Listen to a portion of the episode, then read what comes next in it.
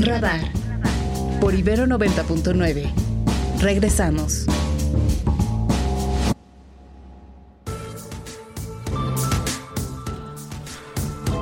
Son las 8 con 12 y ya está Ernesto Soria con nosotros para que nos cuente de qué va el asunto de hoy en la mañanera. Cuéntanos, querido Ernesto, buenos días.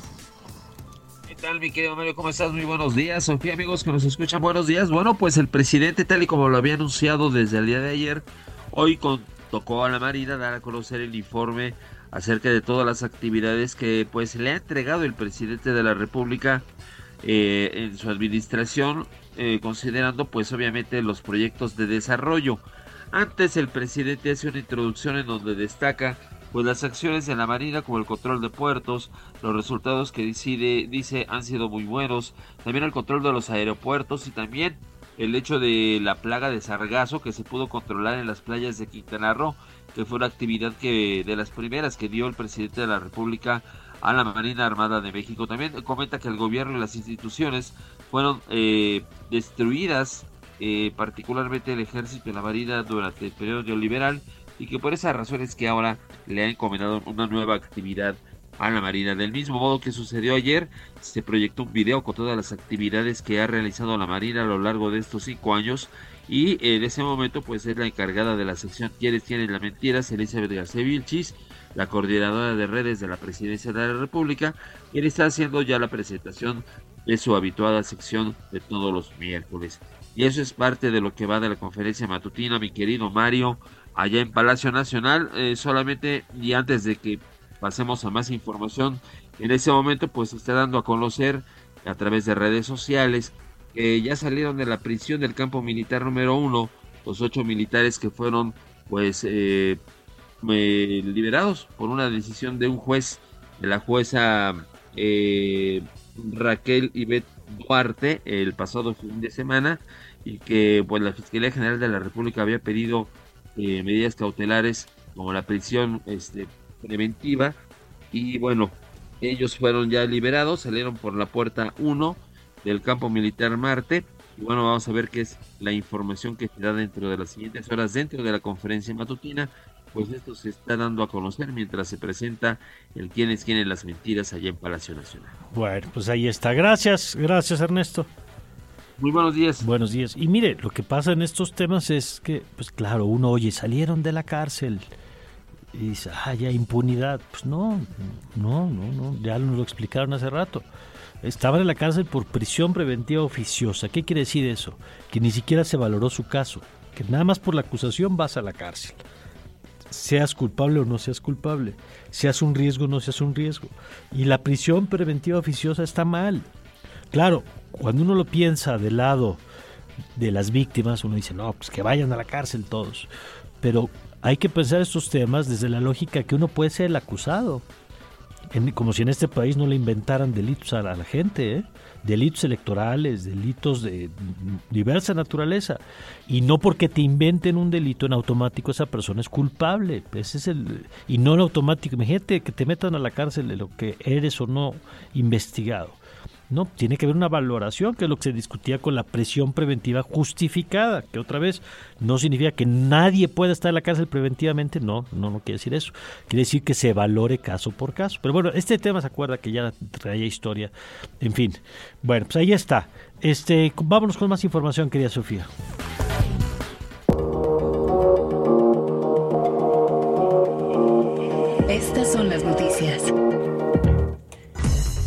Ahora sí, en más noticias, le platicamos que diputados locales del PAN solicitaron a la Secretaría de Educación Pública que verifique la validez del título de licenciado en Derecho que el Centro Universitario Cúspide entregó al encargado de despacho de la Fiscalía Capitalina Ulises Lara y que en caso de detectarse alguna inconsistencia se le retire al funcionario por no cumplir con los requisitos de ley para ostentar el cargo. También le platicamos que el gobierno de México hizo un llamado urgente para liberar rehenes en la franja de Gaza a más de 100 días de iniciado el conflicto que estalló el 7 de octubre pasado. En particular reiteró la demanda para que el ciudadano mexicano Orión Hernández pueda ser liberado por la organización Hamas. Por otra parte, el comercio electrónico a través de plataformas chinas ha afectado a las ventas de tiendas departamentales y supermercados en México, por prácticas poco ortodoxas y desleales, denunció así la Asociación Nacional de Tiendas de Autoservicio y Departamentales, por lo que pidió a las autoridades hacendarias intervenir. 360. Y en el plano internacional, le informamos que la exgobernadora de Carolina del Sur, Nikki Haley, que disputa la candidatura del Partido Republicano a la presidencia a Donald Trump, refrendó su intención de seguir adelante en la carrera pese a la victoria del expresidente en New Hampshire. Escuchemos el reporte de Radio Francia Internacional al respecto. Aunque las encuestas daban como ganadora a Donald Trump en New Hampshire con 19% de ventaja sobre Nikki Haley, el margen fue cercano al 12%. Haley reconoció su derrota, pero anunció que su carrera estaba lejos de terminarse y que todavía había docenas de estados por votar. This race is far from over. There are dozens of states left to go. En su discurso, Nikki Haley, ex embajadora de Estados Unidos ante la ONU y exgobernadora de Carolina del Sur, resaltó que sus números iban en crecimiento, que apenas meses atrás tenía un 2% de aprobación y era una de las 14 precandidatas republicanas. Invitó a los estadounidenses a dejar atrás al candidato que representa el caos e invitó al expresidente Trump a debatir con ella por primera vez y hacerse una prueba de capacidad mental en referencia a su adelantada edad y a sus errores al hablar. Por su parte, Donald Trump atacó a Haley diciendo que era una impostora por haber dado un discurso como ganadora cuando en realidad le había ido muy mal. Who the hell was the imposter that went up on the stage before and like claimed a victory? She did very poorly actually. Las próximas primarias republicanas serán en Carolina del Sur el 24 de febrero. Allá también el expresidente lidera las encuestas. Informó desde Washington para Radio Francia Internacional Cristóbal Vázquez. América Latina. Y en Bolivia eh, se dispuso este martes la utilización del cubrebocas de forma obligatoria en todas las escuelas una vez que las clases comiencen en la primera semana de febrero, esto como medida de prevención ante el brote de COVID-19 que comenzó el mes pasado.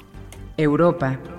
El gobernador de Belgorod, Vyacheslav Gladkov, confirmó la muerte de los 74 ocupantes del avión ruso de transporte militar, con 65 prisioneros de guerra ucranianos, que se estrelló en esa región fronteriza con Ucrania.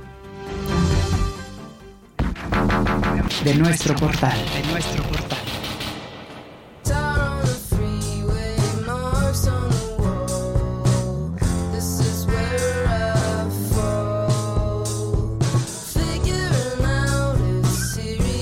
Un disco de folk, lo-fi, concebido con equipo limitado en la intimidad de la flora y fauna veracruzana de Jalapa, es lo que nos ofrece Melt the Honey con su nuevo álbum Pax.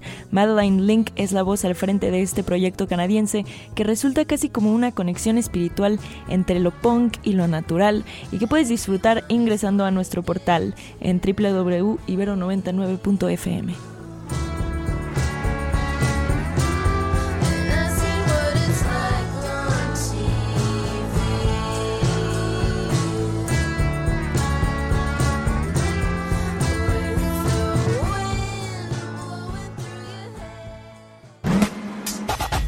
El mundo a través del deporte.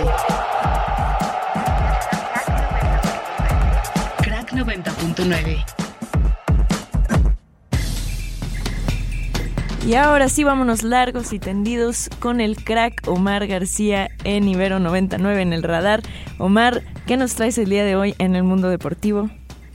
Hola Sofi, de nueva cuenta, qué gusto saludarte y pues vámonos largos y tendidos. Por una parte, hace cosa de minutos, eh, el Club Deportivo Guadalajara, las Chivas confirmaron el gran secreto a voces del regreso de Javier Chicharito Hernández al equipo que lo viera debutar en el 2005. Con esto, pues ya dos mundialistas mexicanos que tuvieron carreras brillantes por Europa están haciendo su regreso. Ayer Andrés Guardado también, por cierto, presentado allá en el Estadio León con el uniforme panza verde, en lo cual parece el punto final a su carrera, pero bueno, pues Chicharito también con eh, esta, con este regreso más que ansiado por parte de los aficionados del rebaño y que por supuesto le va a traer mucho color a la Liga MX, ¿no? El hecho de tener a una figura de ese, de ese calibre, ya no considerar eh, que si de por sí las chivas venden entradas, bueno, pues seguramente habrá más de algún curioso que quiera ir a ver a Javier Hernández. Por otro lado, y hablando de eh, atletas mexicanos, años el extranjero.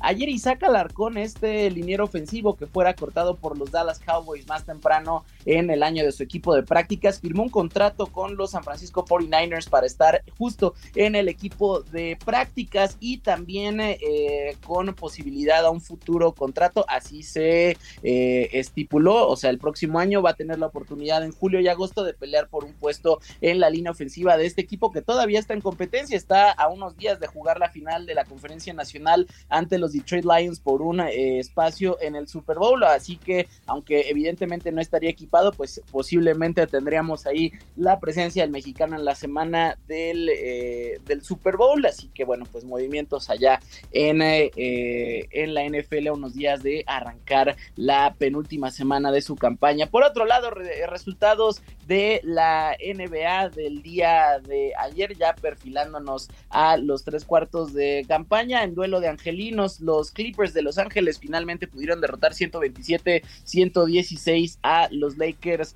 de Los Ángeles con eh, una eh, pues una noche redonda para Kawhi Leonard que consiguió un triple doble, 25 puntos, 10 rebotes y eh, 11 asistencias, también 17 puntos de Paul George que comandaron a la victoria para el conjunto de los Clippers que llegan así a 28 triunfos en la campaña y dejan a los Lakers con más perdidos que ganados. También para terminar serie final de la Liga Mexicana del Pacífico, ayer Alan Rangel se colgó la victoria en el tercer triunfo de los Naranjeros de Hermosillo, 4 por 3 la pizarra sobre los Venados de Mazatlán que no pudieron aprovechar la ventaja en casa y el día de hoy podrían ya finalmente los naranjeros firmar el campeonato. Necesitan solamente una victoria en potenciales cuatro partidos. Los venados tendrían que ganar estos mismos cuatro para alzarse con el gallardete y así representar a México en la próxima serie del Caribe allá en Miami.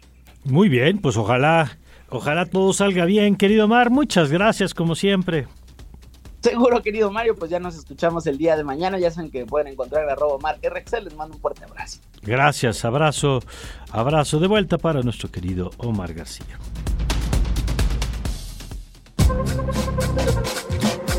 Político MX.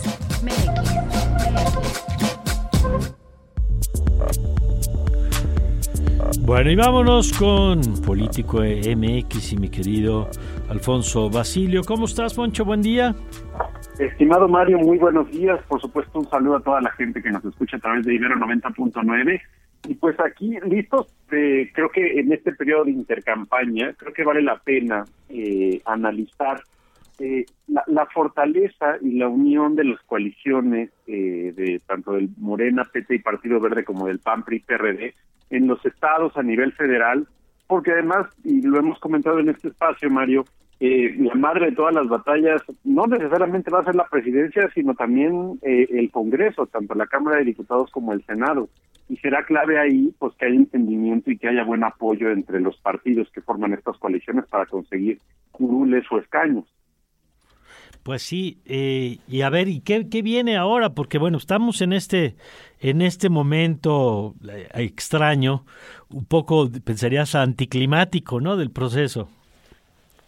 Sí, correcto. Y, digamos, si será así, eh, incluso con el INE y sus, eh, digamos, eh, cambios de decisión respecto a lo que sí se puede y no se puede hacer en intercampaña, y será así hasta el primero de marzo, que es cuando inicia informalmente. Pero bueno, eh, eh, si revisamos cómo van las coaliciones eh, de Morena, PD y Partido Verde en los estados, es decir, para las gubernaturas, que van a ser nueve las que se van a disputar este año, en todas van unidos. Y es que también esto creo que es una constante que es normal para una coalición en donde hay un partido que gobierna y digamos que a lo mejor mantiene cierta ventaja en general, ¿no?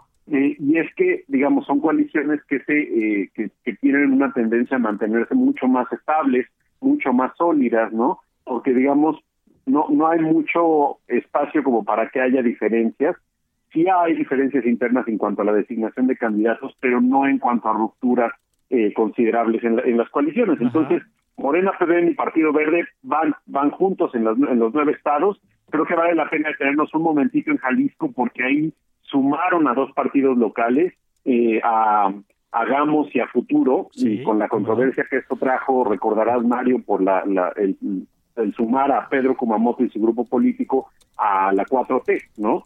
Eh, en Morelos igual suman a tres partidos locales, que vale la pena decir que en Morelos los partidos locales tienen una fuerza bien interesante, es decir, no, no, no son partidos menores a nivel estatal. Eh, en Veracruz también va Morena, PT y PEVEM con un partido eh, local. Y bueno, eh, si nos pasamos al PAN, PRI, PRD, en Chiapas, Ciudad de México, Guanajuato, Jalisco, Morelos, Puebla, Veracruz, eh, van juntos, ahí no hay, eh, digamos, ninguna controversia, y donde van separados es primero en Tabasco, en donde por el tema de género, lo que el PRD, eh, digamos, consideró es que eh, ellos tienen a Juan Manuel Fossi, senador, que, digamos, está relativamente bien posicionado en las encuestas, eh, y, y de acuerdo al tema de, de, de la igualdad de género, eh, esa coalición tendría que haber postulado a una mujer y el PRD pues quería postular a Juan Manuel Fósil por la competitividad y por lo tanto la, la coalición se separa y así el PRD puede postular a, a Juan Manuel Fósil y el PAN y PRI irían en alianza y eh, postularán a una mujer. Eh, ahí, eh, como sabemos en Tabasco, el abanderado de Morena es, es Javier May, va muy arriba en las encuestas. eh, no digo que ya la tenga ganada de manera segura, pero sí hay una tendencia muy positiva hacia Morena en el estado de Tabasco, con o sin coalición eh, del PAN PRI PRD. Y Yucatán es otro estado interesante en donde eh, no va a haber coalición del PAN PRI PRD, el PRD también va solo, igual por un tema de competitividad, no es tanto por una cuestión de desencuentros, aunque ahí sí vale la pena decir que el PAN y PRI tienen desencuentros históricos importantes, pero al final sí lograron tener una, alianza eh, para gobernador, eh, municipios y alcaldías, el PRD va solo, igual por un tema de mantener el registro y de competitividad. Eh, eh, esos serían los únicos dos estados a nivel gubernatura. Obviamente tenemos otros, eh, eh, digamos, en donde, en donde pues hay, ciertas diferencias. El caso más reciente es el de es el de Coahuila, ¿no? En donde dejaron fuera al PAN a nivel local, o incluso en Morena en Baja California, en donde ya se se confirmó que no va a ir Morena con el PES, ¿no? Y Jorge Hangron, que eh, prácticamente estaba confirmado hasta hace unos días y ahora ya se rechazó esa esa propuesta. Entonces, eh, a nivel local creo que sigue habiendo todavía movimiento en las coaliciones. Es interesante detenerse un momento para verlo. Sí. Pero a nivel federal, Mario, rápidamente, eh, apenas se confirmó que el PAN, PRI, PRD van a ir juntos en 294 de los 300 distritos para la Cámara de Diputados. Ok. Este, este es un número interesantísimo porque cuando menos en 2021 eh, no fueron tantos, fueron eh, 220 y tantos eh, según, según las cifras que nosotros tenemos Ok. y el recuento. Entonces aumentaron los distritos en donde van juntos, lo cual, eh, digamos, eh, 114 irán para el PAN, 112 para el PRI y 68 para el PRD. Esta es una de las partes más importantes de la coalición, en donde será clave que mantengan esa unión y el respaldo a cada uno de los candidatos dependiendo del partido que los postule, para ver, pues, digamos, esperando ellos que logren pues una un, un número importante de legisladores como ocurrió en 2021 y pues no, digamos Morena no logre la mayoría o sí lo logre dependiendo de cómo tenga el voto de los ciudadanos, ¿no? Ahora, Eh, a mí, Perdón, es que va a ser interesante, Poncho. Primero esto que nos dices, ¿no? Del tamaño del acuerdo, pero es interesante lo que está haciendo Morena, que en el afán de buscar la mayoría calificada, está partiendo esta idea de que en algunos estados, en lugar de ir juntos para que todos los votos se los lleve la misma coalición, los parten, como en el caso, entiendo, por ejemplo, de Estado de México, donde va a haber una fórmula de Morena que esperan gane la mayoría, pero luego el verde con Erubiel Ávila, el expriista, gobernador, eh, pensando en que pueda ser la primera minoría, y entonces, pues es un poco de, de alquimia electoral para ver si les dan los votos de poder hacer las reformas constitucionales, ¿no? Es correcto, sí, y, y, y, y el Estado de México también es muy buen ejemplo porque, de nuevo, cuando uno se adentra en las dinámicas locales de cada uno de los estados, que aquí no nos daría tiempo, pero eh, en el Estado de México, por ejemplo, el Partido Verde es muy fuerte, tiene una estructura muy sólida, eh, independientemente, o además súmenle que Rubiel Ávila y otros historistas se acaban de sumar, pero pero digamos de, de manera ya natural el verde tiene una fortaleza eh, digamos que, que existe desde antes y eso le da les permite hacer esta separación y pues ahora sí que tener dos frentes abiertos pero tratando de asegurar la victoria en ambos no eh, en el senado por ejemplo eh, el PAN PRI PRD van unidos en 28 de las 32 fórmulas. Okay. Eh, entonces prácticamente es, es, completo, ¿no? Salvo, salvo, me parece que son eh, uno de Guanajuato y creo que de Aguascalientes, en donde el PAN va solo, eh, pero, pero digamos, y, y, que eso también responde a dinámicas locales, pero entonces lo que podemos ver es que cuando menos a nivel de registro, sí hay una coalición de la oposición sólida, eh, Morena prácticamente, como decíamos, va todo junto eh, con estas alquimias, como bien menciona, pero eh, pero digamos, eh, ahora la clave será que se respeten estos acuerdos y que esas traiciones o desencuentros entre los partidos, como también ya vemos algo en el PRD y ya vimos algo en el PRI, pues no terminen eh, frustrando ¿no? La, la, la, el desempeño de las candidaturas una vez que inicien las campañas, Mario. De acuerdo, sí, sí, sí, vamos a verlo ahí ya, cómo se desarrolla. Pues muchas gracias, Poncho, como siempre. Un fuerte abrazo, Mario. Sigan, por favor, a Político MX y a Pols.mx. Ahí está todo lo que viene ahorita en las intercampañas y también cuando inicien las campañas formalmente. Buenísimo, muchas gracias. Eh, gracias. Vamos a ir a una pausa, Sofía. Nada más un dato. Hemos estado hablando de la carta que mandó ayer la Secretaría de Gobernación, que firmó Luisa María Alcalde. Y ayer en Twitter se compartió mucho una cuenta de Twitter de Norma Lucía Piña. Bueno, que no se le olvide usted que la ministra presidenta no tiene cuenta en Twitter. Había una que, que ya cuando la abrías decía cuenta parodia. Bueno, ya hace 10 minutos, pero lo compartió mucha gente porque parecía lo que escribió era serio, ¿no? Este, pero pues era falso, no, no, por, no por serio, era verdadero. Y entonces ya hace unos minutos fue suspendida esta cuenta y bueno, pues nada más para que no se nos olvide que no tiene cuenta de Twitter la presidenta de la Corte, por si usted se vuelve a encontrar otra por ahí. Ahora sí, Sofía. Ahora sí, Mario, nos vamos a ir a un corte, pero antes de eso le queremos mandar saludos a Julie Soto, que siempre nos escribe por WhatsApp y nos dice que lamenta mucho el fallecimiento del señor Jesús Reyes Heroles, sí, esto que sucedió el domingo. También lamenta mucho la salida de Milenio de Azucena Oresti y pues nos agradece por informarles. Dice que le encanta cuando entrevistados dicen, esa es una buena pregunta. Pues muchas gracias por tus mensajes, Julie. Te mandamos muchos saludos.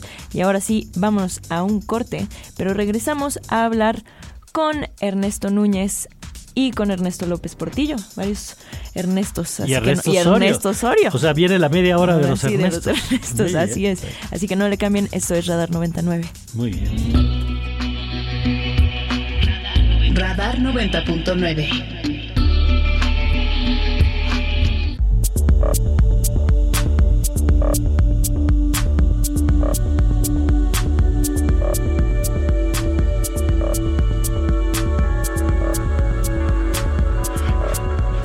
con 30 años estábamos platicando aquí de los spots. Luego, luego caen gordos, Sofía, pero son pegadores, ¿no? Sí, sí, sí, me gusta el de PT, PT, ¿está cuánto? Ese, ese tiene ondita y este Ay, de... Movimiento naranja. Esos dos tienen ondita, la verdad. Ernesto Núñez, ¿cómo estás? Muy buen día. Hola, ¿qué tal Mario? Buen día. ¿A ti también va? se te quedan pegados los jingles o no? Fíjate que ese del niño Yoagüí. Sí. Ya lleva varios años, ¿no? Como que ese fue el más pegador en, de la época reciente. Decíamos que en la próxima campaña ya va a tener voz así, ¿no? Pues ya va a poder ser candidato. ¿no?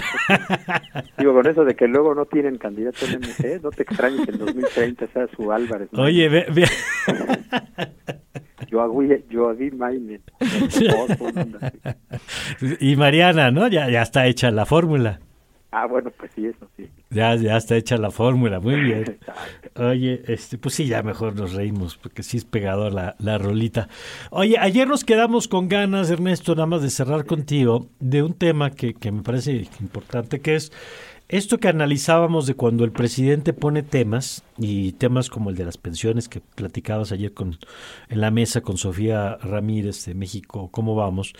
Pero yo te quería preguntar por los otros temas, porque cuando el presidente nos pone a hablar eh, de, de, pensiones, organismos autónomos, saca un poco la conversación de las otras cosas que están pasando en el país, pues que también son muy importantes, Ernesto.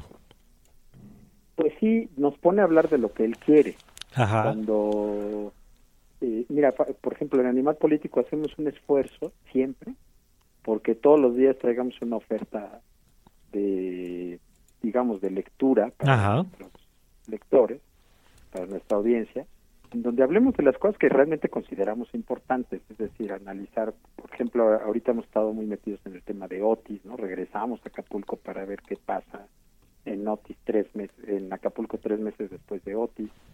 Eh, estamos viendo qué está pasando en Chiapas con este pleito en Chicomucelo, donde al parecer es la presencia de cárteles eh, que están disputándose en un territorio de una mina, lo que está provocando la tensión y los, los enfrentamientos en las comunidades. Mm. Estamos muy pendientes de qué está pasando con nuestro- los registros de las personas desaparecidas. Oye, Es ese decir, temazo que, que Animal está dando seguimiento, donde pasó lo que se advirtió tantas veces que, que podía pasar y que el gobierno negó, que es de los desaparecidos, desaparecidos, ¿no? Exacto, o sea, desaparecen los registros de personas desaparecidas con esta obsesión de reducir el censo de Carla Quintana, porque al presidente le parecía que era mediáticamente muy muy peligroso. Entonces, me parece que esos son los temas importantes y que no deberíamos de perder eh, de vista los periodistas y los medios en general, porque son los temas que realmente afectan la vida cotidiana de las comunidades, de las personas, porque vamos a ir a, a- a varios falsos debates, Mario. Es decir, si te fijas, el tema de reforma electoral lo presentó en 2019 el diputado Sergio Gutiérrez Luna y eso nos puso a hablar tres meses del tema de, re- de una reforma electoral. En aquel momento era si desaparecían o no los soples. tal. Luego vino la elección del 21, Ujú. eh, le- vino la elección del 21, entramos inmediatamente después al falso debate de la supuesta consulta popular de, de- de si se juzgaba a los presidentes o no, que era una patraña. Luego nos metimos al asunto de la revocación de mandato, Sí. que no era revocación, sino ratificación de mandato. E inmediatamente después de ese ejercicio, que fue el 4 de abril del 22, el presidente presenta una reforma, eh, una iniciativa de reforma constitucional para achicar las cámaras del Congreso, eh, achicar el Consejo General del INE, cambiar la meca- el mecanismo de elección de los consejeros. Y estuvimos hablando del plan A hasta septiembre del 22. Después presentan el plan B y en diciembre entramos a hablar del plan B, una serie de falsos debates. De verdad, vamos a volver a entrar en febrero del 24, cuando- al, al, al- al- casi al inicio de las campañas. Vamos a volver a entrar a hablar del sistema electoral. Pues sí. O sea, me parece totalmente un debate absolutamente falso. Y es que yo... Yo pegador. Claro, es que yo te decía el otro día, yo- yo no te decía, comentaba el otro día Ernesto, y ahora te lo, te lo quiero compartir, que lo que pasa, siento que ha pasado con López Obrador, es que es como una luz muy brillante, eh, un, cuando tú estás viendo un objeto y te ponen un foco, ¿no? Que brilla mucho, no te deja ver lo que está alrededor. Eh, te deslumbra. Eh, eh, y en este caso López Obrador tiene esta capacidad de poner temas que son relevantes, porque todos estos temas que acabas de mencionar eh, en sí mismos tienen su dosis de importancia, aunque en algunos casos, como tú señalabas ayer, no son viables, como en este momento las reformas constitucionales, por ejemplo.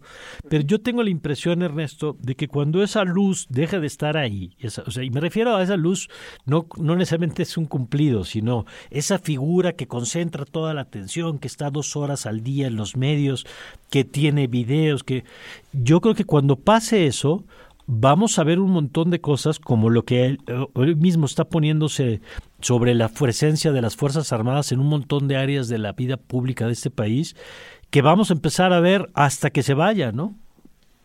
Sí, yo, y, y- vendrá el momento de los balances necesarios, ¿no? Pero creo que creo que es necesario desde ahora empezar a hacerlo, ¿no? Es decir, vamos a ver qué pasa el, en realidad el 5 de febrero, vamos a ver qué reformas termina mandando. Eh, yo ayer escuchaba a Arturo Saldívar, pues ya contradiciendo varias de las cosas. O sea, de entrada a la elección de ministros por voto popular, Saldívar y los foros de Morena dijeron no. Ayer el propio Saldívar decía eh, que, digamos, es como el, el asesor en, en, en derecho constitucional de, de, de Claudia Sheinbaum. Él decía que en el tema de los autónomos, por ejemplo, él ponía varios intocables, Banco de México, CNDH, INE, eh, la autonomía de la, de la UNAM y de las universidades en general, y la del INEGI. Y entonces decía que po- podrían mandarse a un régimen distinto el INAI, la COFES, la Comisión de Hidrocarburos, con autonomía financiera y de gestión técnica. Y, o sea, él, es decir, dentro de Morena y dentro de y desde la campaña de Claudia Sheinbaum le está diciendo al presidente que, que no son viables varias de las ideas que quiere proponer, ¿no? Entonces, Me parece que, digo, habrá que ver, ahorita ya nos puso a debatir este tema, sin, sin que conozcamos las, las iniciativas, realmente los alcances de esta reforma, y, eh, y logra nuevamente ponerse ahí, ¿no? En el centro de, en el centro del debate. Me parece que es jalar la marca previo al arranque de las campañas, pero me parece que deberíamos de tener como mucho cuidado en sí analizar obviamente qué es lo que está proponiendo eh, y considerar lo que yo lo que yo te decía ayer, ¿no? O sea, el escenario legislativo, pues básicamente no no le dan sus números no le dan para aprobar una reforma constitucional entonces, partiendo de ahí, yo diría, pues no hay que caer en el falso debate de ponernos a hablar de eso. Claro. Cuando son absolutamente inviables, numéricamente no da. Sí, sí, para mí la discusión es si uno quiere esa agenda, pues es el voto por Morena. Eh, si uno no quiere esa agenda, pues es no votar por, por Morena. Pero, digamos, por eso creo que el movimiento del presidente es interesante lo que planteábamos ayer, porque no solo le pone la agenda de este momento, sino establece la agenda electoral para el periodo cuando él ya no sea presidente. Sí, por supuesto, y además otra cosa bien importante, Mario, anula la agenda de la oposición. ¿Cuál es la agenda que ha querido poner Xochitl Gálvez y la oposición en la, digamos, en la, ahora sí que en la agenda pública. Seguridad y corrupción. Exactamente. Y entonces esos temas pues, quedan medio anulados porque estamos discutiendo si hay que elegir a los ministros, si hay que quitarle autonomía constitucional al INE, si hay que desaparecer al INAI, que son temas pues mediáticamente atractivos, ¿no? Eh, atractivos por estrambóticos, pero que no nos permiten ver, o sea, me gusta tu metáfora, ¿no? Es esa luz cegadora que no te permite ver pues, que alrededor hay temas que son más importantes, ¿no? Digo, la, la, situación de inseguridad, pues sí es un tema que debería tenernos este, a todos hablando acerca de eso. De acuerdo. Pues Ernesto, gracias, gracias otra vez por tomarnos la llamada, pero sí, nos, quedamos con ganas de seguir platicando contigo ayer y te lo agradezco mucho. Les agradezco mucho, qué gusto saludarles. Gracias. Ernesto Núñez es periodista, profesor, aparte aquí en la Universidad Interamericana, subdirector de Animal Político, 8 con 47. Radar, localizando ideas. Y nos vamos, ya decíamos que es la media hora de los Ernestos, pasamos de Ernesto Núñez a Ernesto López Portillo, porque queríamos tocar base contigo, Ernesto, en el tema que ayer y hoy ha ocupado buena parte de la mañanera. Ayer un video, creo que de nueve minutos, con el recuento de las obras de los de la Sedena. Hoy el tweet con el que se presenta la mañanera está dedicado a los a, a las eh, a la Marina y a lo que ha hecho la Marina y está haciendo la Marina. Y bueno, pues es como una especie de oficialización pues de la militarización de, de que ha acompañado este gobierno, Ernesto. Buenos días. Sí, Mario, ¿cómo estás? Buen día y buen día al auditorio. Mira, en este caso, Mario, tenemos que referirnos no a la militarización, sino al militarismo. Ajá. Recordemos lo siguiente, la militarización de la seguridad pública viene de atrás. Las Fuerzas Armadas nunca han estado al margen de la seguridad pública en la historia de México, pero ya sabemos, los últimos tres sexenios federales esto adquirió dimensiones completamente inéditas, pero particularmente en este sexenio que termina con el presidente López Obrador, llegamos a lo que en el programa de seguridad ciudadana hemos llamado la fase superior, Mario.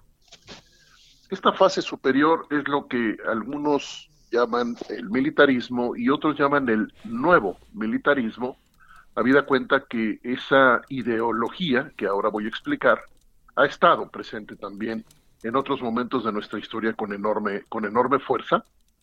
Y hoy, hoy se va renovando, no es solo en México, sino en América Latina.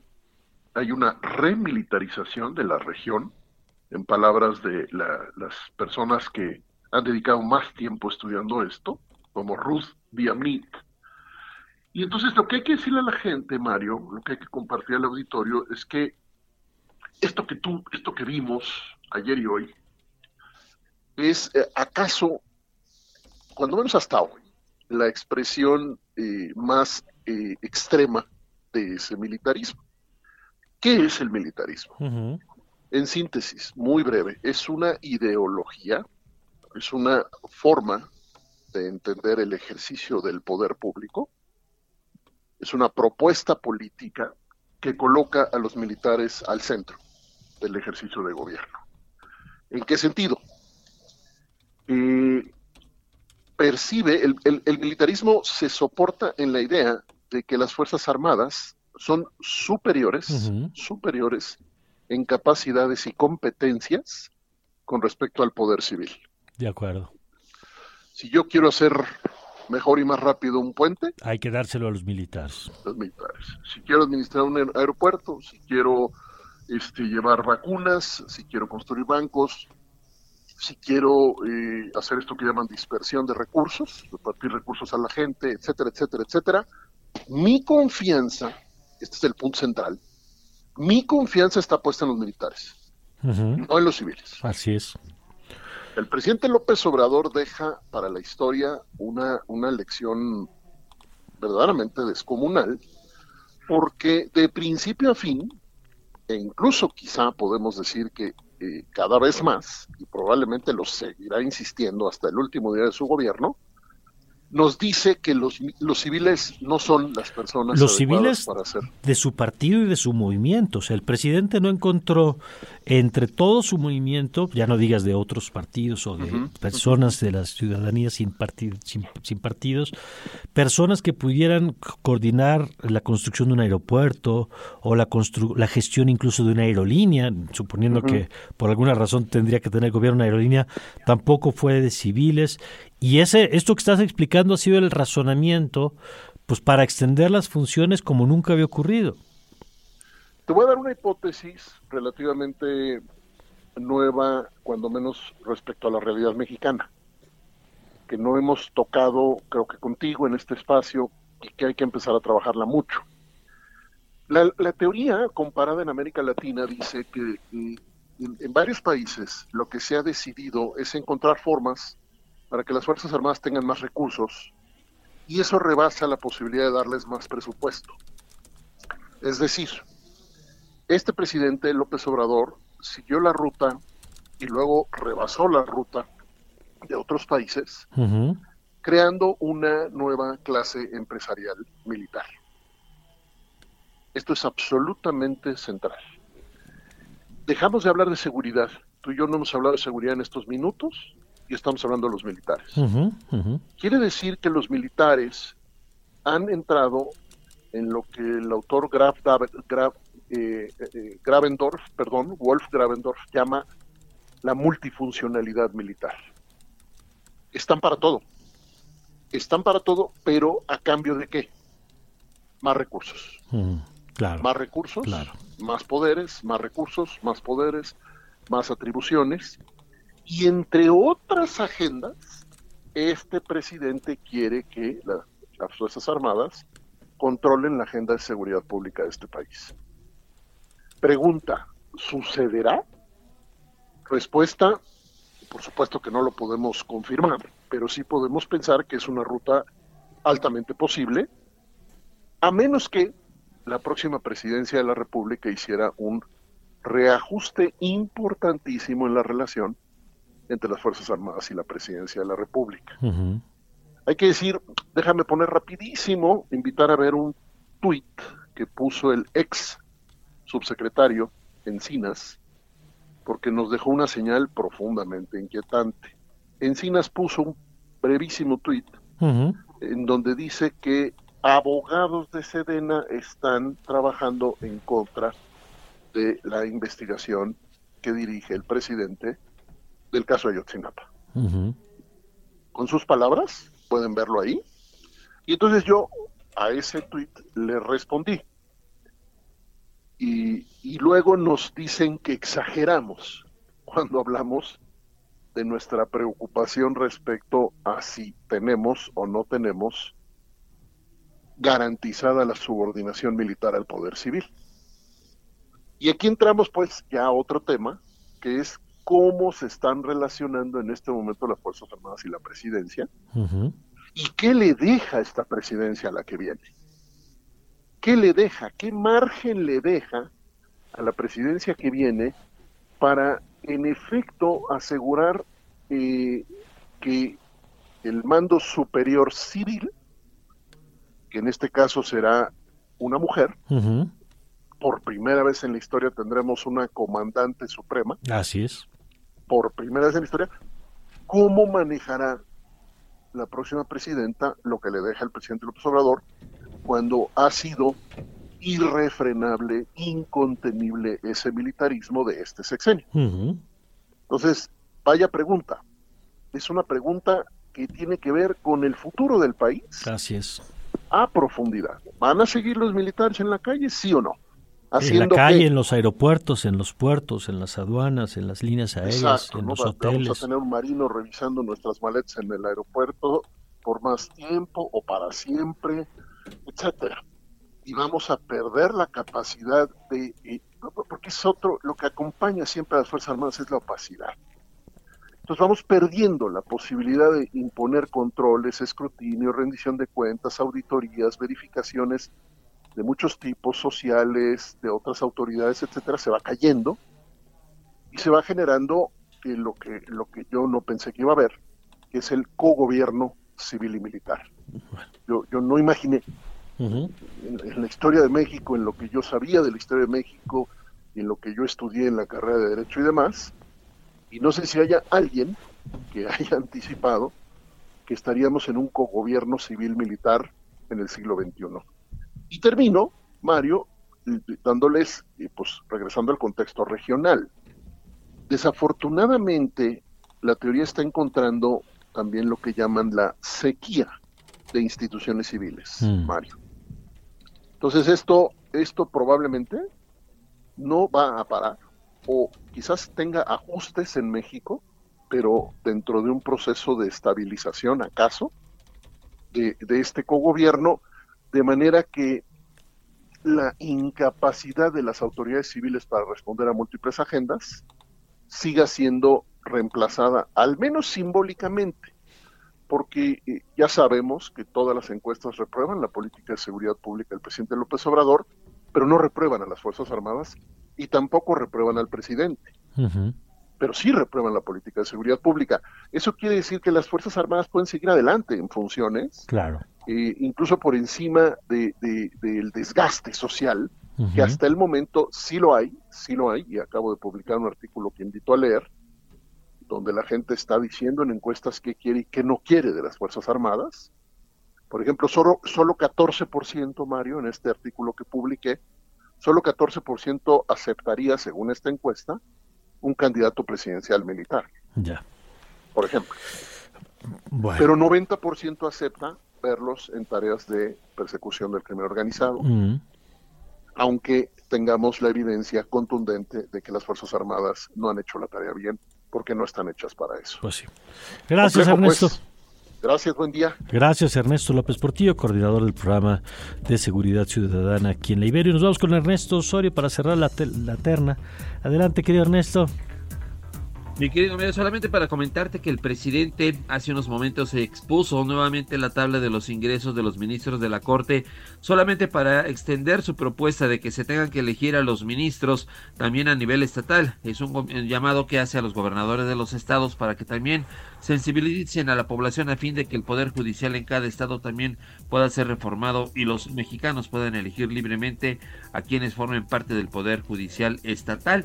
Eso es parte de una propuesta que está haciendo el presidente hoy en su conferencia matutina y también dice que no solamente se tiene que reducir el ingreso de los ministros, sino también sus prestaciones. Y es parte de lo que va de la mañanera todavía ya en el Salón Tesorería.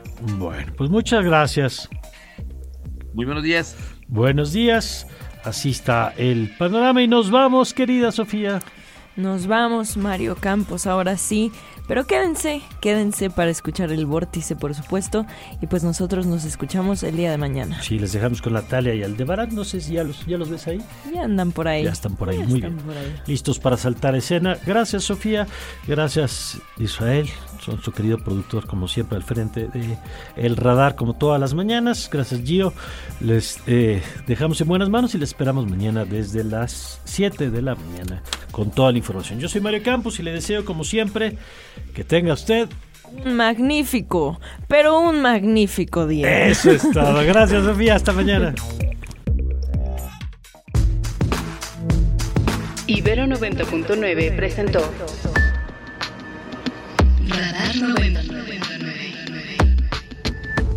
con la información relevante que necesitas saber.